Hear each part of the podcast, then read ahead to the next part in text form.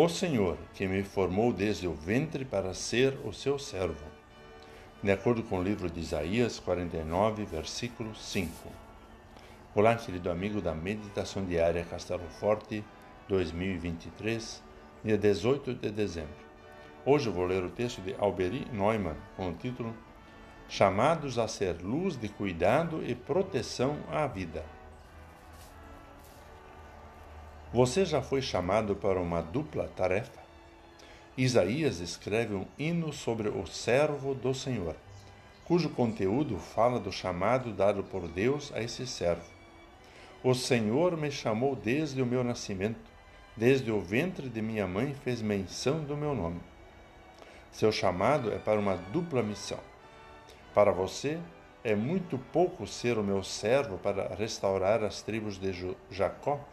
E trazer de volta o remanescente de Israel, farei também com que você seja uma luz para os gentios, para que você seja a minha salvação até os confins da terra.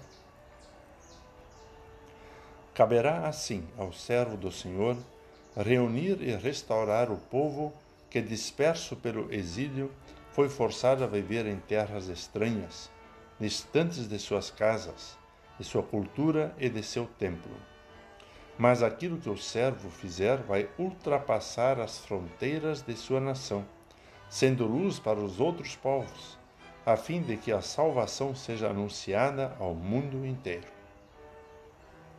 Ao nos prepararmos para celebrar mais um Natal, recordamos também o chamado de Jesus, a sua missão, o seu envio por Deus para ser luz do mundo.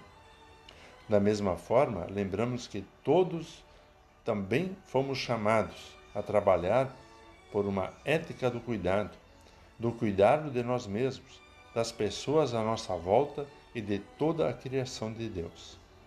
Já dizia Lutero: o verdadeiro cristão não vive na terra para si próprio, mas para o próximo e o serve. Também faz aquilo de que ele próprio não necessita, mas que é proveitoso e necessário ao próximo.